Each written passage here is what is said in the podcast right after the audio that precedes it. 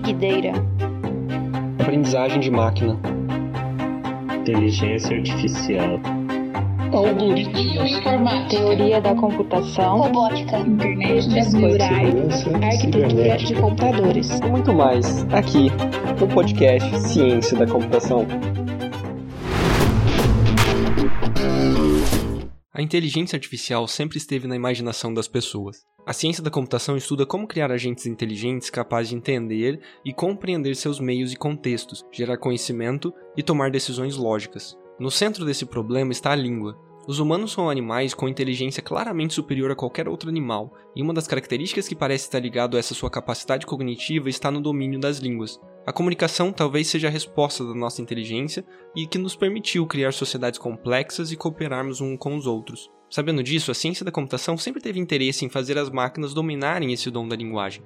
Nos últimos dois anos houve um avanço significativo na área, conhecido como processamento de linguagem natural, que nos permitiu realizar tarefas incríveis como fazer computadores entenderem e gerarem textos. Mas ainda há muito que ser feito. E muito já foi feito por cientistas e estudiosos que se dedicam ao estudo da língua, os linguistas. A linguística é uma área do conhecimento que tem muito a contribuir nessa busca da computação e parece que a computação também tem muito a contribuir a ela. E é exatamente sobre isso que vamos conversar hoje com Rafael Beraldo, formado em Letras pela Universidade Estadual Paulista e mestre pesquisador em Linguística Computacional pelo Instituto de Estudos de Linguagem, o IEL, da Unicamp. Bora lá?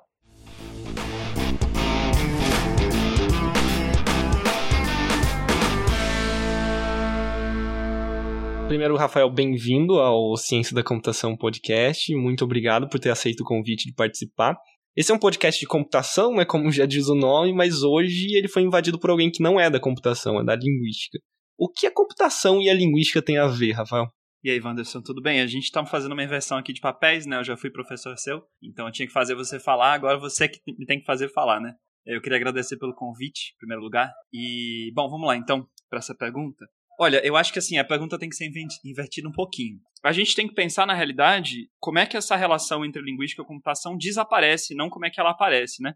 Porque assim, a computação, ela nada mais é, de um certo ponto de vista, pelo menos, do que a engenharia da matemática, né? Ou a engenharia da lógica, assim, é você colocar a matemática e a lógica num mundo onde isso pode ser, obviamente, operacionalizado, né? Onde você pode automatizar isso e, e, obter resultados a partir disso. Né? Então, todas as técnicas computacionais são técnicas de você pegar e meio que tirar é, leite de pedra assim, da matemática. Né? E, obviamente, a lógica e a matemática vêm da filosofia, que é a mãe de todas as, as ciências. E a lógica, especificamente, vem do Aristóteles. Né? Eu não seria alguém de, de humana se eu não fosse para os gregos. Né? E Aristóteles ele pega a linguagem e consegue criar um negócio chamado silogismo. Silogismos são é, maneiras de você pensar para chegar numa verdade, não? Então você pode falar assim, o exemplo clássico, né? Sócrates é um homem, todo homem é mortal, logo Sócrates é mortal, né? E isso é um jeito de você transformar a linguagem numa ferramenta de você atingir verdade, de você atingir conhecimento, certo? Então assim, se você parar para pensar, a lógica e a linguagem têm uma conexão tradicional, né, pelo menos na tradição ocidental, lá nos antanhos, lá desde o tempo da Grécia. É, agora, para responder a sua pergunta de maneira menos cínica, né? um pouco mais objetiva, acho que dá para falar que a, essa aproximação entre a computação e a linguística acontece no final dos anos 50, no começo dos anos 60, com a chamada é, revolução cognitiva, que é uma retomada dos estudos de psicologia mais é, introspectivos que a gente fala. Né? Os estudos de psicologia eles eram introspectivos antes da Primeira Guerra Mundial, antes da Segunda Guerra Mundial, e é só depois desse período, né, com o final do que a gente chama de behaviorismo, behaviorismo que é o estudo, né, o pessoal já deve ter ouvido falar de Skinner, de Pavlov, né, é, condicionamento operante, esse tipo de coisa, que é a ideia de que os seres são caixas pretas e eles aprendem por estímulos positivos e negativos, né, por reforços positivos e negativos, então eles têm respostas a estímulos, mas você não estudava é, a mente desses seres, dos seres humanos, tentava estudar tudo de maneira meio científica, de maneira meio objetiva, assim, mais objetivo possível. E nos anos 60, no, no começo dos anos 60, isso começa a mudar. A, a linguística começa a ser estudada de uma perspectiva mais psicológica, novamente. A psicologia começa a ganhar essa psicologia mais introspectiva, ou seja, a ideia de que nós temos processos mentais e eles podem ser estudados e compreendidos, começa a ganhar lugar de novo. Em especial, por exemplo, com o estudo de como é que a visão funciona. E isso tem uma conexão muito forte com a computação por causa da inteligência artificial. É, mesmo, é nessa época mesmo que o, o John Searle e Marvin Minsky né, começam a fazer isso na área de inteligência artificial, cada um na sua seara, né, porque eles têm posto bem diferente. mas o Marvin Minsky, por exemplo, está tentando resolver o problema da visão computacional, que tem uma relação com a cognição, porque afinal de contas, quando a gente vê, a gente não vê pixels, né? A gente não vê coisas assim disformes, não. A gente vê bordas, a gente vê formatos, a gente vê é, objetos e ele estava tentando resolver esse problema lá nos anos 60, um problema que até hoje não foi resolvido completamente, mas já melhorou muito. Hoje em dia as técnicas de inteligência artificial conseguem detectar bordas, detectar formatos, objetos, até seres mesmo, né? Técnicas computacionais que conseguem dizer que algo é um cachorro, algo não é um cachorro. Coisas mais complexas hoje em dia que já, já não entendem. Então, desde a revolução cognitiva, a gente tem essa conexão entre as duas áreas por meio da psicologia, porque a linguística começa a ser vista como uma sub-área da psicologia e a computação começa a ter um interesse muito grande na psicologia para resolver o problema da inteligência artificial. Primeiro definindo o que é inteligência e depois vendo se o computador consegue, de alguma maneira, reproduzir a inteligência. E mais especificamente, você pode pensar, por exemplo, um dos maiores acadêmicos do século XX, que é o Noam Chomsky. Né? Ele define uma hierarquia de linguagens formais, que é uma maneira de você é, definir que tipos de linguagens formais existem, né, quais são, e subdomínios de linguagens e domínios incorporam as outras. E o Chomsky também tenta mostrar, tenta começar a entender a gramática das linguagens humanas, a sintaxe, essa, esse motor de como as, as palavras são juntadas, né, concatenadas, do ponto de vista da computação, do ponto de vista da matemática. Então, a primeira descrição que o Chomsky tenta fazer é ver se a linguagem funciona com uma máquina de estados finitos. Uma máquina de estados finitos é, por exemplo, uma máquina que vende, por exemplo, Coca-Cola, né? Você vai naquelas máquinas automáticas, você coloca as moedas até chegar em 2,50, 3,50, seja lá quanto for o valor da, da Coca-Cola, e aí a partir do momento que você chega naquele valor final, ele joga para você uma latinha. Então Chomsky começa a estudar a linguagem humana como uma máquina de estados finitos, e ele não consegue descrever a linguagem humana é, dessa maneira, né? Então ele tem que ele começa a criar outros tipos de formalizações para tentar explicar como é que a sintaxe funciona. E na linguística especificamente, a gente tem essa metáfora, na linguística não, na, na psicologia a gente tem essa metáfora de cérebro como computador, né? Um cérebro que tem memória, que tem processamento, tem um cache, se você para pensar, porque tem a memória de curto prazo, tem a memória de longo prazo, é, e assim, né, tem várias metáforas que você consegue fazer. A gente pensa muito o cérebro dessa maneira, no passado não era assim, mas hoje é, por conta dessa aproximação da computação com a, com a linguística e com a psicologia de uma maneira mais geral. Embora hoje em dia a gente também tenha estudos na linguística e na psicologia, é, chamado geralmente de, de, conexionismo, então uma perspectiva neurológica né, do cérebro, onde a gente tenta não descrever o cérebro como uma máquina, é, um computador, né, mas como uma rede de neurônios, assim, trabalhando independentemente, não, mas com as suas conexões e níveis de ativação e assim sucessivamente. Acho que uma última coisa que vale a pena discutir também, uh, a ideia do, do David Marr, também lá pelos anos 60, 70, que ele fala sobre diferentes níveis de análise de qualquer problema computacional. Né? Qualquer problema computacional pode ser, pode ser descrito de três maneiras. Ele pode ser no nível computacional, que é tipo assim, o nível matemático. Então, por exemplo, eu tenho o problema da visão. Né? Eu posso fazer uma, um mundo matemático onde eu tenho, sei lá, um plano cartesiano e eu tenho objetos, e eu tento descrever o problema, o, mundo cartesiano, o mundo tridimensional, por exemplo, cartesiano, em que eu tenho objetos, eu tenho formatos e você tem que identificar esses formatos. Você pode depois descrever isso no nível algorítmico, né? Ou seja, como é que eu resolvo esse problema que eu defini computacionalmente e finalmente no nível físico, no nível implementacional. Como é que você implementa isso numa máquina ou como é que você implementa isso no cérebro? Né? Você pode ter dois algoritmos. Você pode ter um algoritmo, um algoritmo que funcione para a máquina e para o cérebro também, mas eles são implementados de maneira diferente das duas mídias. Então a linguística também é, bebe e influencia essa área, embora o Mar tivesse tido mais a visão, a linguística também é, influenciou muito essa discussão dos níveis de Maia especificamente. É interessante que, aparentemente, a linguística e a computação sempre tiveram atrelados a, ao campo da inteligência artificial, né? Essas datas que você fala desse grande boom de interesse da linguística em relação à computação, ela ocorre exatamente quando você tem um primeiro boom da inteligência artificial, do interesse por inteligência artificial, né? E depois a inteligência artificial vai passar por o que uh, a gente vai chamar de inverno, onde esse, esse interesse quase que desaparece da computação porque você não conseguiu avançar muito. E nos últimos 10 anos a gente teve um outro boom da inteligência artificial porque a gente, a gente conseguiu máquinas muito mais poderosas, a gente conseguiu muito mais dados, né? O que possibilitou a gente usar técnicas como aprendizagem profundo que fizeram a gente ter outros booms de, de ganho e soluções usando inteligência artificial. E um dos temas que hoje é muito quente também, de novo, está bastante atrelado com, com, essa, com essa área da linguística, que é exatamente você conseguir entender textos transcrever a voz para textos, fazer tradução, é, escrever textos que sejam coerentes. Esse é um dos problemas mais quentes, né, inclusive na área de inteligência artificial, nos últimos dois anos. O que a, a, a linguística tem para contribuir hoje para a computação, para esses problemas computacionais? Eu acho que essa linguística tem tanto a contribuir quanto ela tem a criticar. Eu vou dar as duas perspectivas, certo? Primeira contribuição. Então, por exemplo, no caso da transcrição, né, que a gente chama de speech to text. Você tem uma fala e você quer transcrever isso para um texto. E a síntese, que é o contrário, né, text to speech, então você tem um texto e você quer ler ele, são áreas que beberam muito da, da, fonética e da fonologia, que são as duas áreas assim mais físicas, por assim dizer, da, da linguística, porque elas lidam com o dado é, sonoro, e é lógico hoje que a gente está estudando línguas é, línguas sinalizadas, como a Libras, por exemplo, né? A gente tem outros suportes, como por exemplo a, a, sinalização, mas vamos ficar só na, na, fonética e na fonologia que diz respeito aos sons das línguas. Então, a gente tem fenômenos muito interessantes nas línguas do ponto de vista dos sons. E quando você conhece esses fenômenos, você consegue criar algoritmos muito mais eficientes. Vou dar um exemplo. Toda palavra no português tem um único acento primário. O que, que eu quero dizer com isso? Quando eu tenho assim, é, para você descobrir o acento de uma palavra, uma técnica legal é você chamar a palavra, né? Então, por exemplo, você tem uma irmã chamada Maria, você chama ela de Maria, vem cá! Né? O acento que a gente fala é em inglês, né? Mas a, na, o termo em português é o, a sílaba tônica, né? É, a sílaba tônica de uma palavra, ela, ela só existe uma sílaba por palavra, né? Se você sabe disso, você consegue segmentar palavras no input muito mais facilmente, porque você já tem uma expectativa que seu algoritmo pode, é, pode ter. Né? Você pode incorporar isso na heurística do seu algoritmo, por exemplo. É, mas tem outras questões, por exemplo, as linguagens é, faladas, né, fonemas, ou seja, fonemas são os sons que compõem as sílabas, por exemplo, no português. Né? Você tem a sílaba ba, você tem dois fonemas, um b e um a. Né? E o fonema B, por exemplo, uma coisa interessante é que ele tem uma contrapartida. Se você tem um fonema B, geralmente na língua você tem um fonema P.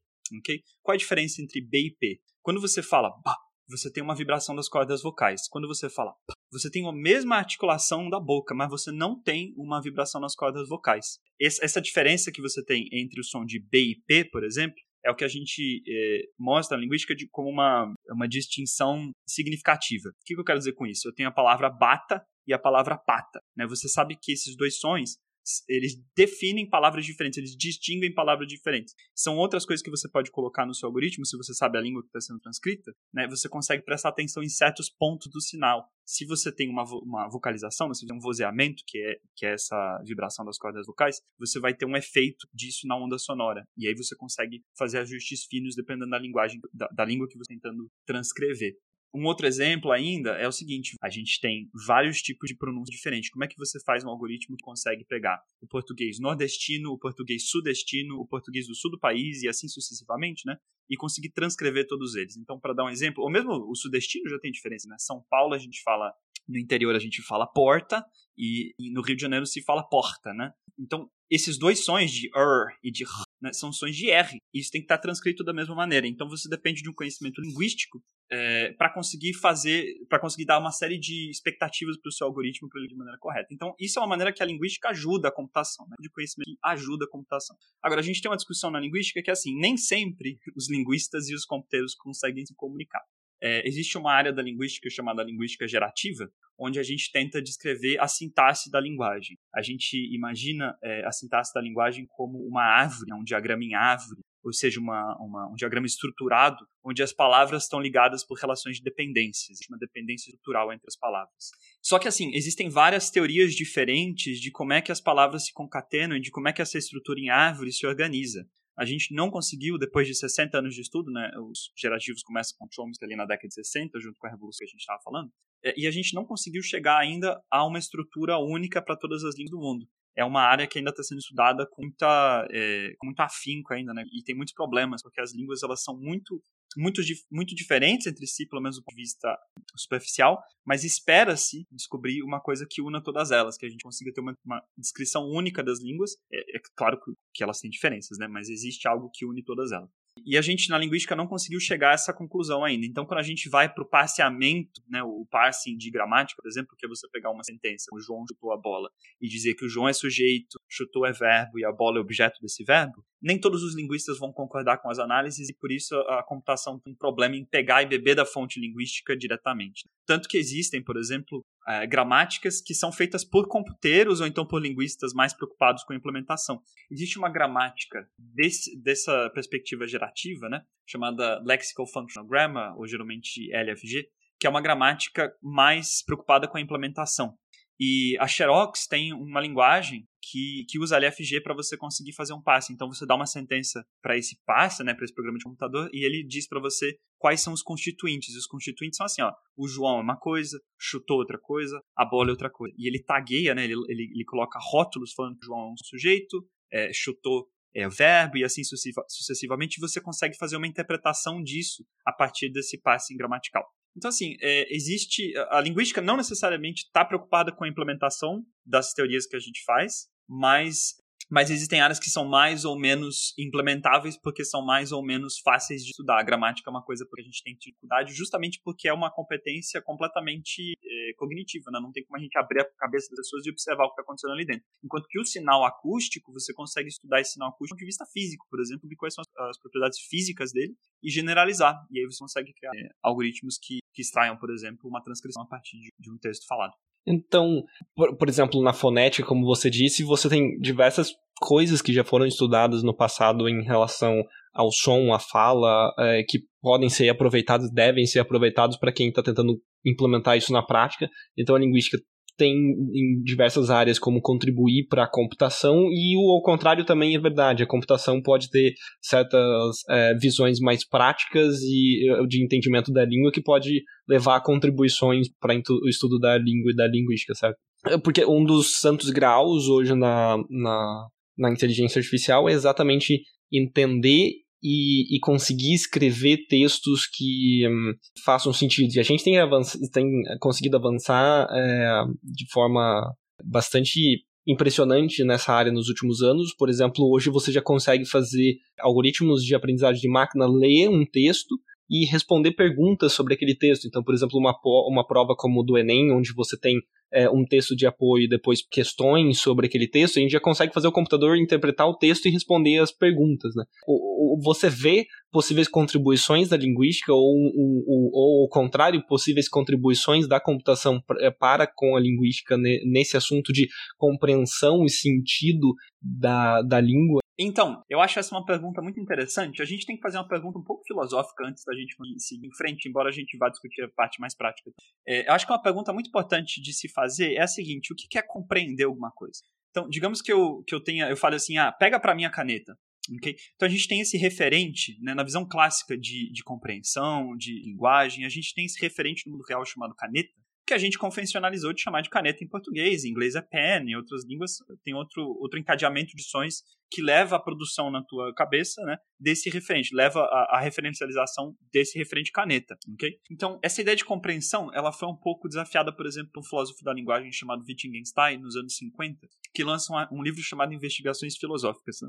E nesse livro ele começa a mostrar como a linguagem, na realidade, ela cria uma, um jogo de intencionalidade entre as pessoas que estão falando. Então, para pegar o mesmo de novo, digamos que a gente tem. É, nós, nós, lá, somos personagens de um filme e nós vamos cometer um assassinato. Né? E aí a gente convencionalizou de chamar entre a gente a faca de caneta, mas eu não disse isso para você em momento algum. Né? Eu posso virar para você e falar, Wanderson, pega para mim a caneta, né? E você entende que na realidade eu estou falando da faca ou da arma qualquer que vai ser usada como arma do crime. Então, isso significa que a palavra caneta não pode significar caneta especificamente, percebe? Então, isso cria um problema é, para essa palavra compreensão. É, e as pessoas têm hoje, hoje em dia discutido a compreensão do seguinte ponto de vista. Quando eu compreendo o que você está dizendo, quer dizer que eu entendo a sua intenção. Há um jogo de leitura de intenção. Por exemplo, o Tomazello é um, é um é, pesquisador que fala muito sobre isso. O Paul Bloom também, que as crianças, quando elas estão aprendendo linguagem, elas têm que imaginar a intenção do falante, né, do, do interlocutor delas, para conseguir estabelecer o significado das palavras. Por que, que isso é interessante do ponto de vista da comunicação? O exemplo que você deu por exemplo, o Watson, né, uma inteligência artificial feita pela IBM, que faz justamente isso, né? Ele conseguia resolver problemas do tipo, é, quem foi a pessoa que inventou o avião? E ele conseguia corretamente dizer que foi o Santos Dumont, né?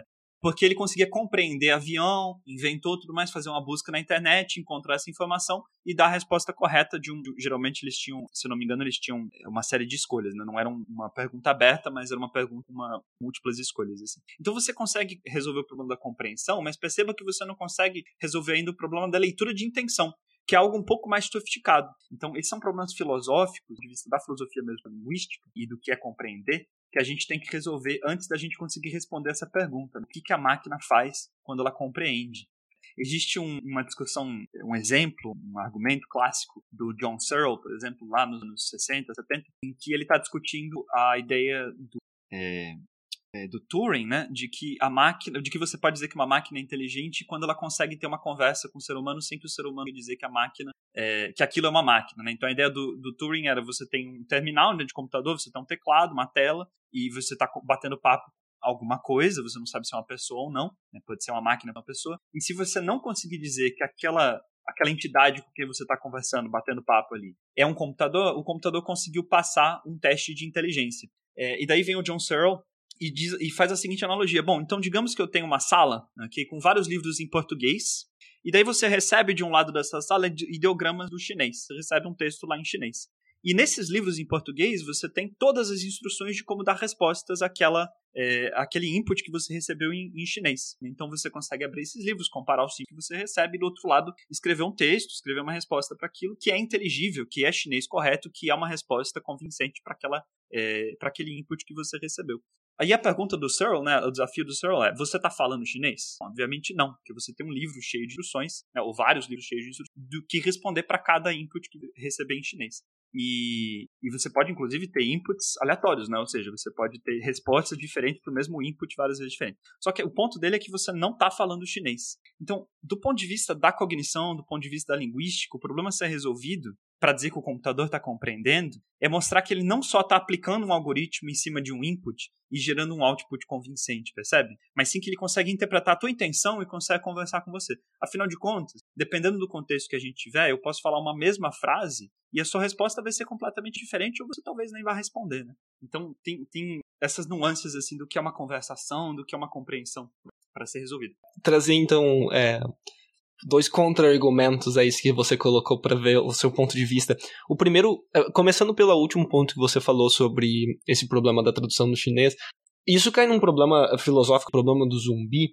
É, a, a ideia é exatamente essa, de que se você tiver um ser, uma máquina, que ela consegue dar, ela consegue agir exatamente, exatamente como uma, um ser humano ou uma pessoa, existe diferença entre aquela pessoa e a máquina, no sentido de que se você existisse um zumbi que consegue imitar exatamente tudo, todos, todo e qualquer detalhe que você possa imaginar de uma pessoa, é, esse zumbi também não estaria pensando, esse zumbi também não seria uma pessoa, no sentido de que será que não é nós que estamos colocando complexidade demais em quem somos nós?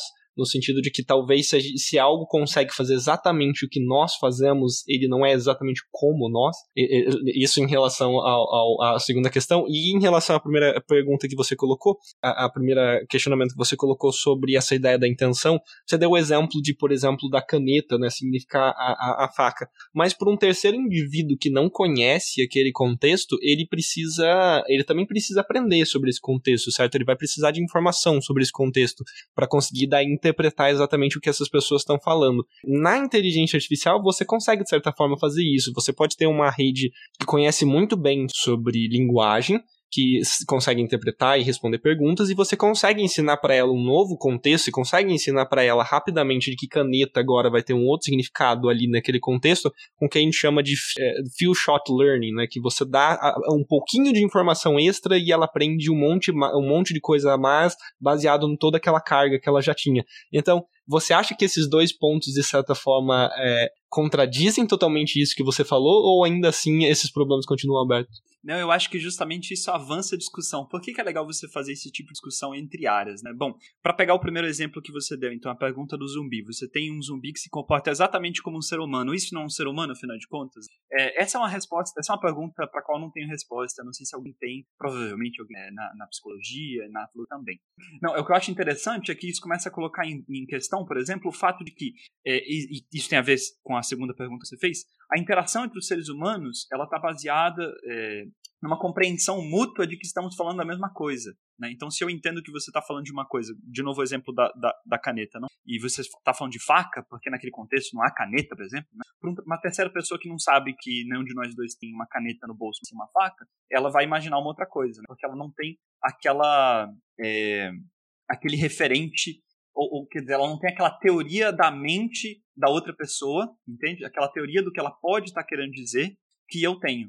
E então isso avança a discussão porque assim isso significa que a computação para conseguir avançar no, em termos de compreensão, ela tem que ser capaz de criar agora algum tipo de mecanismo que consiga que consiga fazer teoria sobre os estados mentais dos interlocutores. E aí sim a gente pode falar de compreensão. Então acho que é isso que é legal. Você tem uma visão primeiro rasa do que é a linguagem, do que é a comunicação. Ou seja, se você pegar do ponto de vista do Google, por exemplo, o Google tem que resolver é, eu tenho uma pergunta, eu quero uma resposta. Isso é um problema do ponto de vista computacional. Agora a comunicação né? Se uma conversa, por exemplo, não é um problema para ser resolvido. Percebe que é muito diferente de um problema com xadrez? Né? Isso, isso significa que a computação tem que dar um passo à frente e conseguir entender que a comunicação entre seres humanos ela não tem exatamente um objetivo final. É tanto que a gente pode passar a noite inteira conversando e não chegar em lugar nenhum. Né? É, mas sim a gente tem essa, essa capacidade de entender o que o outro está pensando e responder coisas que são relevantes e fazer a conversa continuar seguindo. Sim, isso é uma coisa muito interessante. Por exemplo, existe uma crítica é, muito legal do Charles Yang, que é um professor da Universidade da Pensilvânia, e ele mostra num artigo que o fato de que o Google né, tem essa, esse, primeiro, uma visão de linguagem baseada em, em estatística, né? Geralmente, como o Google analisa a linguagem, é, mesmo as redes neurais, você tem uma função no final das contas, que é estatística. Se eu tenho tal palavra, tal palavra, a próxima palavra pode ser prevista com uma certa, é, com uma certa probabilidade. O problema disso, ele mostra no artigo uma coisa muito legal, é o seguinte, ele dá o seguinte exemplo de pergunta para o Google. Quais são os personagens, né, na época que a série não tinha terminado ainda, mas quais são os personagens de Game of Thrones que ainda não, é, que, que já morreram, né? É, então, em inglês a pergunta né, é alguma coisa do tipo: quais são os personagens de Game of Thrones que já morreram? E você já vai entender porque é importante entender qual a pergunta especificamente. E aí o Google aparece uma lista, né, de personagens de Game of Thrones que já morreram. Só que você pode inverter essa pergunta e falar quais, qual, quais são os personagens de Game of Thrones que não morreram. Né? E no inglês essa pergunta é a mesma, com, só que com o não. Okay? Só, só adição da palavra não. E aí o Google dá a lista dos personagens que já morreram. Então, é justamente o fato de que o Google não compreende a intenção da outra pessoa, mas sim simplesmente o encadeamento de probabilidades de palavras e de respostas, como se fosse aquela coisa meio behaviorista que eu estava falando no começo, de estímulos e respostas. Eu comecei a trabalhar um pouco mais com, com aprendizagem profunda, com machine learning, e essa visão ela contradiz totalmente a forma com que eu pensava o problema, porque e, e, até como a maior parte das pessoas, eu acho que trabalhando em machine learning pensam o problema, porque quando a gente está falando em aprendizado em machine learning, a gente sempre precisa de uma função objetivo. Então, você precisaria de um objetivo para a comunicação certo? E talvez se comunicar de forma. Se, se, comunicar bem não necessariamente tem um objetivo, certo? A comunicação está muito mais entre mudanças de estados entre os dois membros que, que se comunicam do que qualquer outro objetivo, né? Uma questão, por exemplo, que se discute muito na inteligência artificial, que é será que o fato da gente estar tá fazendo tudo baseado numa função objetivo não limita a gente no ponto de vista de, de, de problemas que a gente consegue resolver? Existem problemas que, que ontologicamente não podem ser representados por uma função objetivo, né? E esse é um, um, exemplo que você traz que é bastante interessante. A comunicação não tem exatamente uma função objetiva. É, eu vejo mesmo nos exemplos que surgem hoje na internet, recentemente foi lançado a GPT-3 da, acho da OpenAI, né? Que é meio que estado da arte em processamento de linguagem naturais e e elas ainda têm grande problema. Quando você vai brincar com ela, você vê que ainda existe um grande problema que ela não. Ela parece estar pensando inteiramente no ponto de vista de frequência. Se você tem algo. Se você, se você começa a falar algo, ela vai te dar as coisas que tem maior probabilidade, que são vistas mais frequentes depois daquilo, mas ela não exatamente interpreta exatamente o contexto daquilo que está sendo falado, é, apesar da gente estar tá avançando muito nisso. E, e daí, isso traz uma pergunta que é: você acha que, olhando os resultados dessas novas redes neurais profundas que surgem no processamento de linguagem naturais, você se impressiona com esses resultados e você acha que, de certa forma, a, a computação está no caminho certo e que talvez num, num futuro próximo esse esse tipo de avanços, redes maiores com, com novos modelos consigam chegar é, resolver todos esses problemas que a gente discutiu? Ou você acha que a gente teria que parar e repensar tudo que a gente está falando e tudo que a gente está fazendo no ponto de vista de linguagem, porque a gente não está fazendo exatamente certo, e recomeçar a implementar essas coisas? Você acha que a gente está no caminho para no futuro conseguir que uma GPT 10 consiga resolver esses problemas que a gente discutiu? O que me impressiona quando eu vi é, o resultado, pelo menos da GPT-2, então, foi a possibilidade de que a linguagem seja descrita como um encadeamento de probabilidades, em lugar, assim, grande parte dela, né? Porque realmente é convincente o que sai dali. E, e também o potencial destrutivo disso, por exemplo, do ponto de vista de fake news. O problema que a gente tem hoje, e, e a GPT-2, acho que foi justamente esse o argumento na época, eles usaram para esconder o código, foi pela potencialidade de você gerar textos desinformação, né, informação demais, mas que seja falsa, ou então que leve as pessoas a, a, acreditarem coisas que não são verdade, né? É, então é impressionante que você consiga usar uma técnica relativamente simples. Eu não estou dizendo que a implementação disso seja simples, mas o ponto de partida é simples, né? Porque você está vendo a probabilidade de uma coisa depois da outra, e aí probabilidade mistas disso, né? Porque você pode ter, você pode olhar para uma janela de 20 palavras antes, de 20 palavras depois, e tipo, é justamente esse o poder dessas redes. Mas a, o fato é que a linguagem não é só isso, ok? Para responder a tua pergunta assim, esse é o caminho certo? Eu acho que esse é parte do caminho certo. É, é um fato de que o cérebro, né, no processamento da linguagem, a gente tem que usar frequência, a gente tem que usar é, palavras mais comuns, a gente tem que usar expressões já conhecidas e coisas do tipo, para que a gente possa rapidamente compreender o que a pessoa está falando. É por isso que a gente repete muitas das nossas palavras. Né? Existe uma coisa muito interessante. É, um linguista de corpus, corpus é uma grande coleção de texto, né? que é justamente como essas linguagens, como, essas, é, como esses algoritmos são treinados. Né? Você tem uma grande coleção de textos, ou falados, mas geralmente escritos, e quando você faz uma análise de frequência, você descobre que assim, 50, 60% das palavras mais faladas, é, que, que 20 palavras representam 60% das palavras mais faladas, alguma coisa do tipo assim, entendeu? Então você tem a maior parte das palavras que a gente fala são palavras como artigos, ou, as, os, as, é, são palavras como preposições, para, como, etc. Alguns verbos muito comuns, né? Uma outra palavra muito comum, como os, os pronomes, né? Eu, ele, ela, por aí vai. E o restante, as coisas novas, o que carrega informação, é o mínimo do ponto de vista do que é dito. Então isso significa que há um componente estatístico muito grande na linguagem, mas não há só isso. É, o, o, Chomsky, né, o Noam Chomsky, esse pesquisador que a gente estava falando no começo, ele tem uma, um exemplo de como a linguagem tem um componente ao mesmo tempo sintático e ao mesmo tempo é, estrutural, é, não se dizer ao mesmo sintático estrutural, mas tem um componente que, que vai além das palavras. Então a linguagem não é simplesmente encadeamento de palavras, porque você consegue interpretar, de alguma maneira, a sentença ideias verdes incolores dormem furiosamente, certo? Ideias verdes incolores dormem furiosamente. Embora do ponto de vista assim da prática, né, o que, que isso significa? Ideias verdes incolores é uma contradição em termos, né?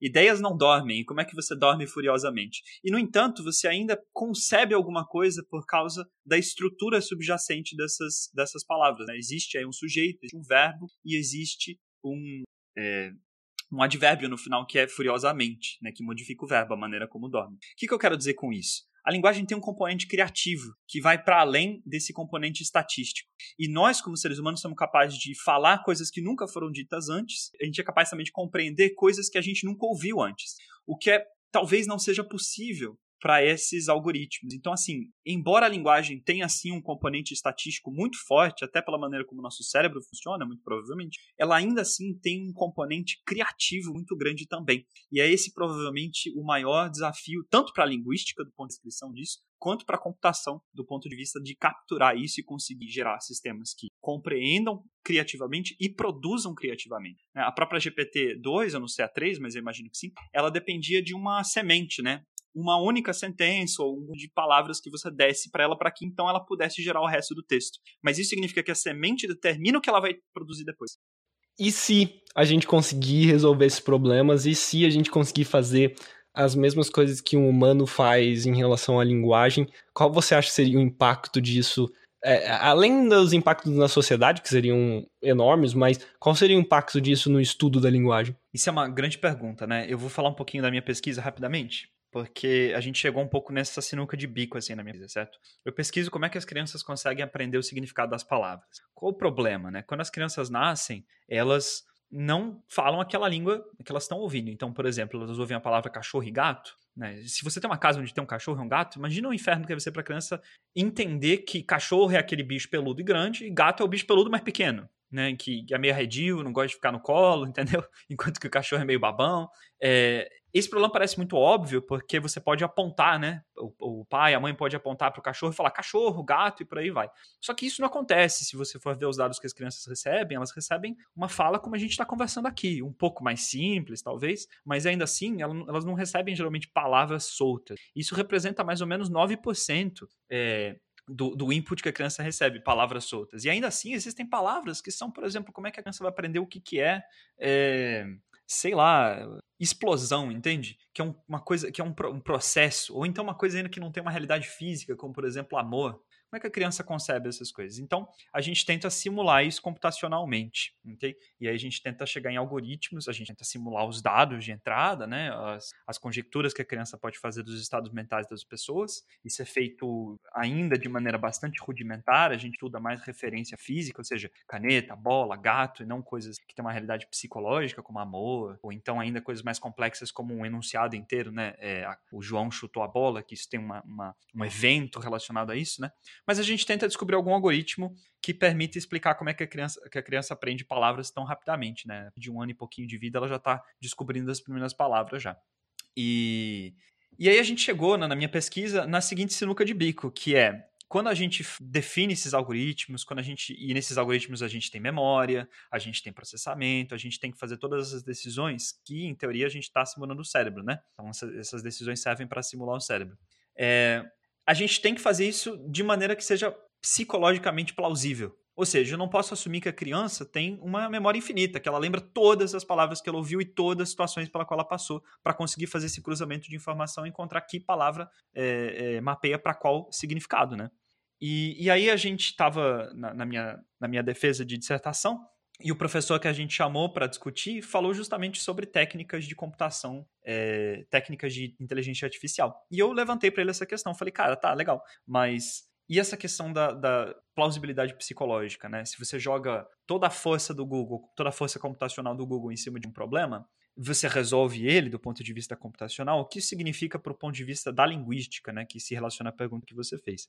É, e ele falou assim que, olha, a gente não sabe, né, como definir se algo é psicologicamente plausível ou não. Essa é uma discussão que ainda não tem muita, muita definição, assim, do ponto de vista da psicologia mesmo. Então, eu acho que se, se a computação consegue resolver um determinado problema da linguística, como esses problemas que a gente tem discutido, que são bastante, é, bastante né, bastante cabeludos, é, se a computação consegue resolver esses problemas, a gente na linguística tem que estar atento, porque muito embora eles possam não representar o que está acontecendo na mente das pessoas, eles podem dar um, ca um caminho para a gente resolver isso.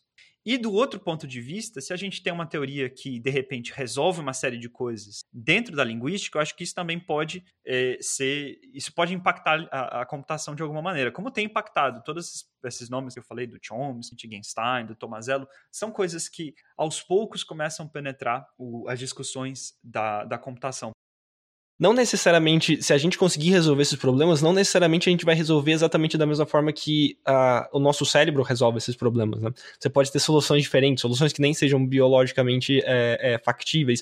E daí vem, é, isso leva a, a, um, a um ponto interessante que é não, eu, não, eu não vejo evidência para que a forma com que a gente resolva esses problemas no ponto da, de processamento de linguagem, de linguagens naturais, como sendo o melhor possível e a melhor solução e nem que ela seja a mais poderosa possível. E daí vem uma questão é que se a gente conseguir resolver isso nas próximas décadas, a gente pode resolver e ir além do que a gente faz. E daí a coisa começa a ficar muito louca para mim, pelo menos no, no, no ponto de vista de, de pensar um futuro, que é e se a gente chegar em máquinas que sejam melhor do que a gente em, em, em capacidades linguísticas? É, é, como você vê um futuro onde isso aconteça? Você acha que isso é possível? Você acha que, do, do ponto de vista de, de, do que a gente entende da linguagem, a gente, o ser humano está no limite do que é possível? Ou uma máquina no futuro poderia ser melhor e ter capacidades maiores do que um ser humano? Essa é uma pergunta muito interessante, Wanderson, porque ela, ela depende de como a gente define o que é linguagem, ok? Numa certa tradição da linguística, a linguagem é comunicação e ponto. A linguagem vem da comunicação. Desse ponto de vista, eu acho que os computadores podem se tornar melhores do que os seres humanos, porque se eles se conseguem se comunicar de maneira mais rápida e com menos ambiguidade, por exemplo, isso significa que, numa certa métrica, eles são melhores do que a gente. É possível ainda que eles aprendam a usar a linguagem que a gente tem melhor do que a gente usa. Por exemplo, eles viram melhores poetas do que os melhores poetas que a gente já teve, ok? Isso é possível, né? Eles conseguem fazer poesia mais, mais bonitas, com mais aliterações, com imagens mais bonitas, não sei. Mas isso é do ponto de vista da comunicação. Existe uma outra tradição linguística que diz que a nossa capacidade linguística não é fundamentalmente de comunicação, mas sim de representação. Ok? O que eu quero dizer com isso? Não são aparentemente não são todos animais, ou seja, é só o ser humano que consegue conceber o mundo do jeito que a gente consegue. E talvez isso tenha tudo a ver com a, com a nossa capacidade linguística. Talvez isso tenha tudo a ver, inclusive, com a nossa capacidade de realizar um processo que na computação é muito comum, né? Que é o processo de. É, fugiu o nome agora? De recursão, ok? Que é o processo da recursão. O que, que eu quero dizer com isso? A linguagem, é, de, um certo, de uma certa tradição de análise linguística, da tradição gerativa mais especificamente, é, é um processo recursivo de concatenação de itens é, lexicais, de palavras. Né? Então você concatena eles de maneira recursiva. Okay? E isso, de acordo com alguns pesquisadores, é uma habilidade puramente humana. Nesse sentido, não tem muito como você melhorar, percebe? Porque é simplesmente como se fosse uma capacidade humana, assim. Digamos que você tem a capacidade, por exemplo, de é, definir bordas, né? É, o ser humano é capaz de, de na, na, observação, né? na visão, a gente consegue definir bordas. Então aqui na minha mesa tem um copo, tem um mouse, tem um, um celular, um, uma garrafa e por aí vai, e eu consigo muito bem delinear as bordas dessas coisas. Eu não vejo como é que um computador poderia ser melhor do que isso na mesma tarefa, entendeu? Então eu tenho o mesmo tipo de input. Como é que eu posso dizer que um computador é melhor do que eu nessa tarefa, ou seja, numa tarefa que, que é na realidade uma uma maneira de você enxergar o mundo, né? A nossa cognição faz isso. A nossa cognição pega o mundo, que é uma série de inputs que a gente recebe nos nossos, é, nos nossos sensores, como os olhos, os ouvidos e por aí vai, e faz algum tipo de análise em cima disso. É difícil falar sobre melhor, né? Porque, por exemplo, os existem seres, né? Existem seres que veem muito mais cores que a gente, mas isso é melhor, entende? Então tem essa questão filosófica do que, que é melhor. E a mesma coisa para a linguagem. A linguagem talvez seja simplesmente uma capacidade cognitiva de organizar informação dentro do cérebro que depois a gente usou para se comunicar. Então, agora, eu acho que, do ponto de vista da, da teoria da informação, eu consigo colocar mais informação num, numa expressão menor e menos ambígua. Eu acho que nesse sentido os computadores conseguem se dar melhor do que a gente. Faz sentido. De novo, volta naquele ponto, né, de que a gente está fazendo a, toda a aprendizagem de máquina, inclusive em, em, em processamento de linguagem naturais, sempre voltada para uma métrica, né? Mas não necessariamente a linguagem é, é, ela está condicionada a uma métrica ou tem um objetivo, né?